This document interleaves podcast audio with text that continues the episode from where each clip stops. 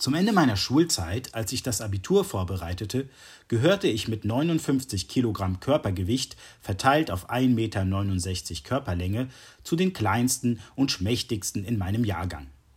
Auf der anderen Seite der Körperskala, in der 13. Klasse meines Gymnasiums, stand damals Max, ein hochgewachsener, breitschultriger, muskulöser Mitschüler, der zweifelsohne zu den imposantesten Gestalten der Schule gehörte und auch so manche Lehrkraft überragte. Es muss recht lustig ausgesehen haben, wenn wir zwei nebeneinander standen, und tatsächlich hatten wir auch selten etwas miteinander zu tun. Wahrscheinlich wären wir beide einfach ohne größere Berührungspunkte unserer Wege gegangen, wenn, ja wenn es nicht eine unerwartete Verbindung zwischen uns gegeben hätte. Denn Max hatte seinen Körper nicht von ungefähr. Er war ein durchaus erfolgreicher Sportler, der es sogar zum Juniorennationalspieler in seiner Sportart brachte. Doch seine Disziplin war in Deutschland eine absolute Randsportart. Max war nämlich ein talentierter Rugby-Spieler. Und hier kam ich ins Spiel, denn als Deutsch-Franzose hatte ich zu Hause einen Empfänger für das französische Fernsehen. Und anders als in Deutschland gehört Rugby in Frankreich zu den populärsten Sportarten des Landes und wird dementsprechend ganz selbstverständlich im Fernsehen übertragen. Daher kam Max mit einer besonderen Bitte auf mich zu. Könnte ich ihm vielleicht die Spiele der Weltmeisterschaft auf Video aufzeichnen, damit er sie schauen könne? Und so nahm ich am nächsten Abend eines der Spiele mit unserem Videorekorder auf. Leider in Schwarz-Weiß, weil Frankreich und Deutschland damals nicht dieselbe Fernsehnorm hatten. Aber immerhin. Max konnte Rugby auf Weltniveau schauen und ich bekam zum Dank ein Bier. So waren alle glücklich. Noch glücklicher wäre Max vielleicht gewesen, wenn ich auch etwas Ahnung vom Rugby-Sport gehabt hätte.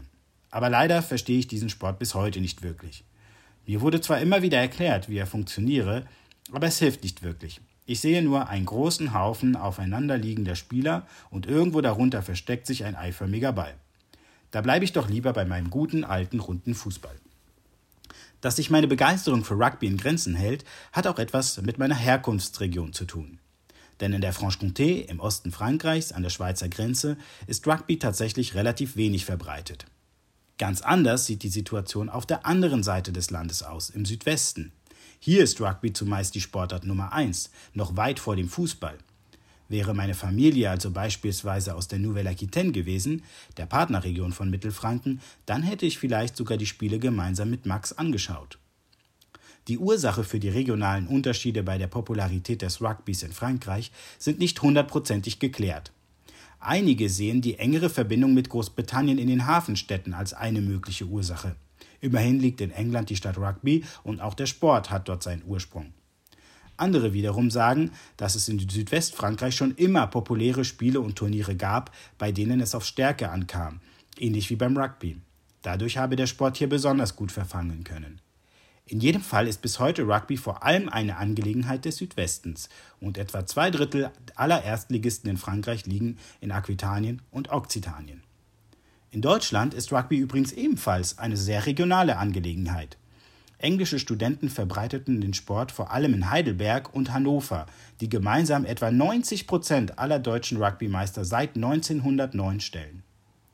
Im fränkischen Örtchen Bergrheinfeld, wo ich in der Bibliothek arbeite, ist man ebenfalls regelmäßiger Meister in einer sehr regionalen Sportart, nämlich dem Korbball. Die Bundesligamannschaften dieser Sportart, die übrigens ausschließlich von Frauen praktiziert wird, verteilen sich nahezu komplett auf nur zwei Regionen, um Bremen im Norden und um Schweinfurt im Süden. Nos régions ont du talent. Zu Deutsch, unsere Regionen haben Talent. So heißt das Label für regionale Produkte einer großen französischen Supermarktkette.